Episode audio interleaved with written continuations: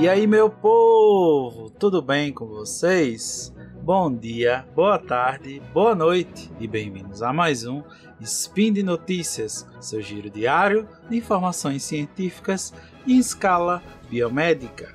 Meu nome é Pedro Ivo, o não tão famoso Pi, e hoje, quinta-feira, 22 de maio e 27 de novembro do calendário mais antigo que uma dentadura esquecida dentro de um copo. E falaremos sobre sensores biomédicos nos dentes e na pele. Speed Notícias.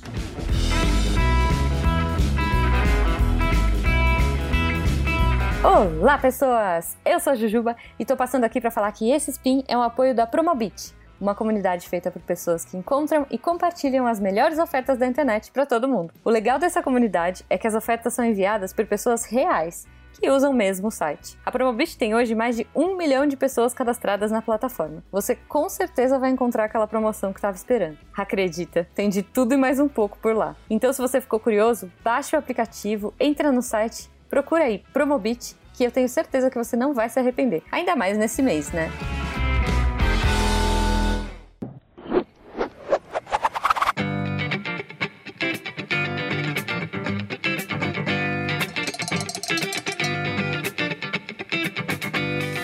Hoje, o jeito mais fácil de você ter acesso a sinais vitais do seu corpo é a utilização de dispositivos vestíveis. Já falamos aqui sobre smartwatches e também já falamos sobre roupas que possuem circuitos eletrônicos em seu tecido. Mas se você for um adepto do naturalismo, ou simplesmente gosta de gravar podcasts tal qual o nosso grande amigo Guaxinim como você usaria esses sensores? E por que não imprimir diretamente na pele? Parece estranho no primeiro momento, mas pode ser a solução para muitos casos que outros equipamentos não podem ser utilizados.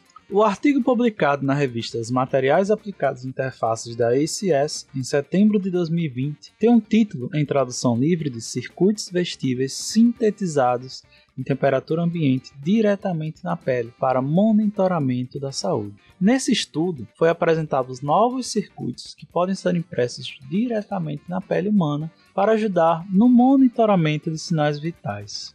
Os circuitos eletrônicos vestíveis estão cada vez mais confortáveis. Como falei, você anda todo dia com um relógio que vai acompanhando seus sinais vitais e você não sente nada além de um simples relógio de pulso. A próxima etapa é uma maior integração e interação com o corpo humano. Os relógios têm que ser retirados, limpados, recarregados e outras coisas mais. Um circuito impresso na pele seria muito mais confortável e usual. Imagine nos pacientes que estão acamados em hospitais o quanto é desconfortável para eles estar cheios de fios ligados ao seu corpo. Nessa próxima etapa, dispositivos eletrônicos podem ser impressos diretamente na pele. Além disso, também podemos pensar mais além, porque não podemos ter sensores vestíveis que também são atuadores, possam auxiliar em algum momento em que for percebido perigos, como por exemplo, num projeto que eu orientei há pouco tempo, foi notado que há um grande número de acidentes com bebês na hora da amamentação. Que tal um sensor que possa ser utilizado pela mãe, que seja vestível, que seja impresso na pele, que ela não precise lembrar de colocar ou tirar,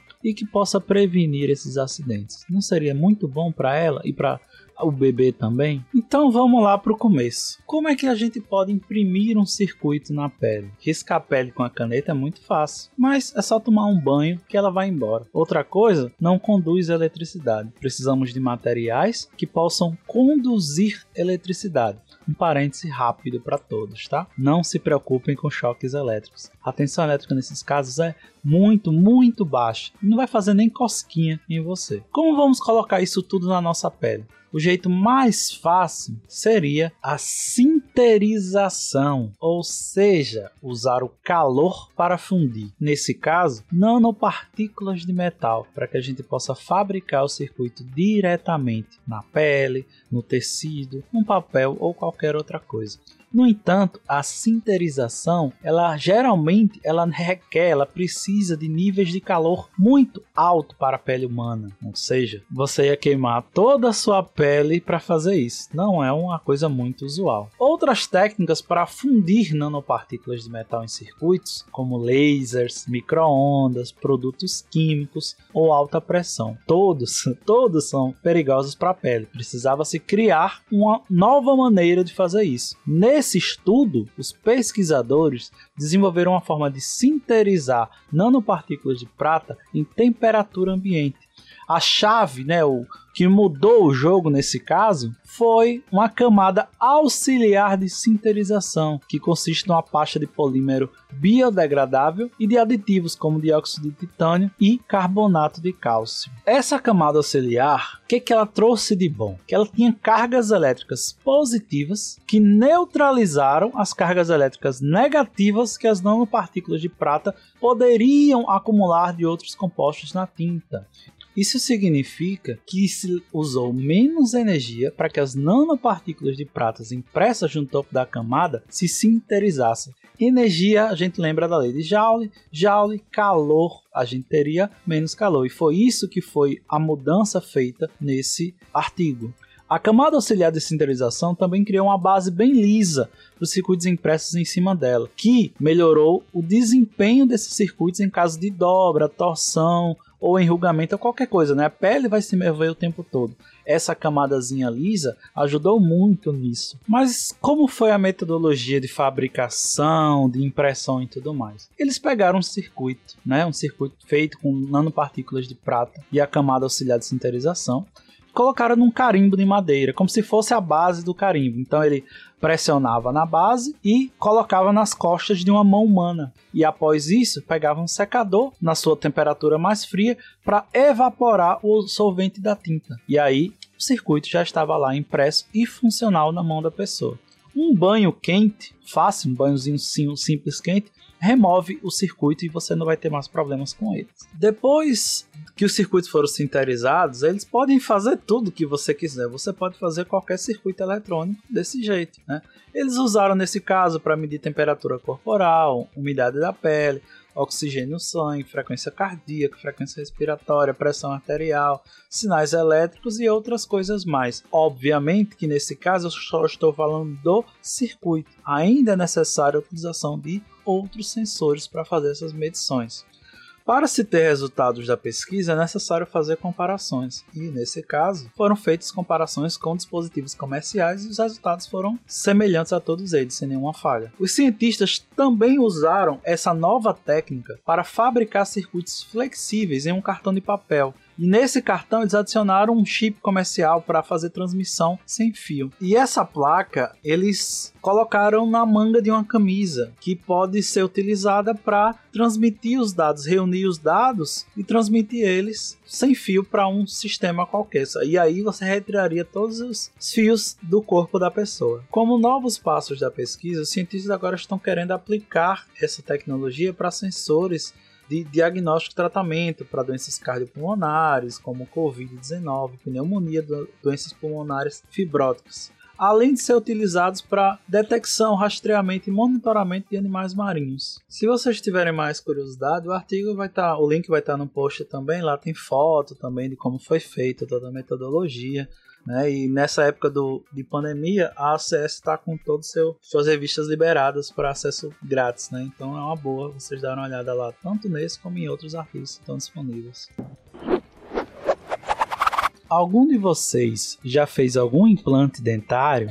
Sabe como é feito todo o pós-operatório e o acompanhamento? Esse segundo artigo que vamos falar traz uma nova alternativa para isso o artigo intitulado Um novo sensor capacitivo para avaliação histomorfométrica de implantes dentários. Ele foi publicado na revista Sensors do I3E em 25 de setembro desse ano. Os cientistas criaram um novo sensor que pode ser integrado ao implante dentário para monitorar passivamente o crescimento do osso, retirando a necessidade do acompanhamento feito por vários raios-x que são necessários. Atualmente, os raios-x são usados para monitorar a saúde da mandíbula após o implante dentário. As radiografias dentárias geralmente envolvem baixas doses de radiação, mas as pessoas com implantes dentários podem precisar de radiografias mais frequentes para monitorar a saúde óssea após a cirurgia. E sabemos que raios-x não devem ser utilizados em demasia. Para reduzir essa necessidade de raio-x, os pesquisadores envolvidos nesse artigo projetaram um novo sensor que pode ser integrado a implantes dentários. Ele mede passivamente as mudanças no campo elétrico circundante, ou seja, capacitância, para monitorar o crescimento ósseo. Dois projetos para monitoramento de curto e longo prazo foram criados. Os sensores são feitos de titânio e poliéster éter cetona e são integrados diretamente em um implante dentário, usando métodos de microfabricação. Os designs não requerem nenhuma bateria e monitoram passivamente as mudanças na capacitância, assim que o implante dentário estiver no lugar. E como isso vai ser medido? Vamos lembrar que a capacitância ela vai medir o campo elétrico que está em volta daquele material. Se você tem pouco osso, você vai ter uma determinada capacitância, porque você vai ter esse material em volta dela quando esse osso começa a crescer, também vai modificar o valor da capacitância. E quanto mais ele crescer, quanto mais ele, ele envolver esse sensor, né, esse implante, a capacitância vai ser diferente. Você pode avaliar sem a necessidade de ter um, um raio-x para perceber que houve ou não esse crescimento ósseo. E aí você vai ter um dispositivo leitor próximo, você vai pegar esses dados e vai transferir para ele. Você não precisa de energia naquele local. Você vai ter esse, esse dispositivo que vai ler a capacitância e vai informar para você.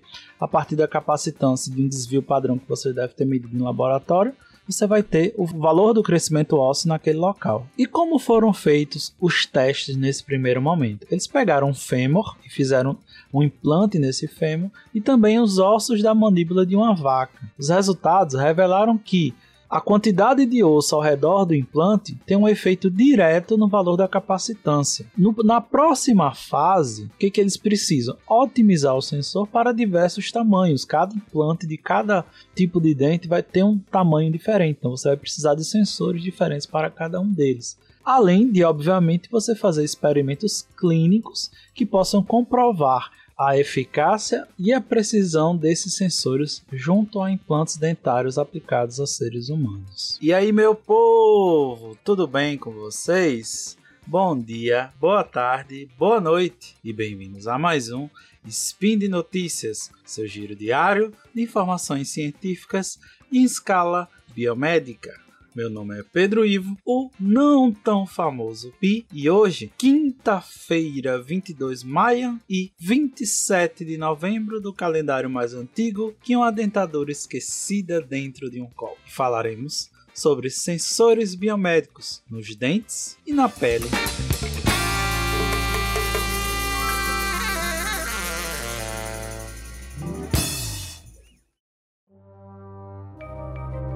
Este programa foi produzido por Mentes Deviantes. deviante.com.br.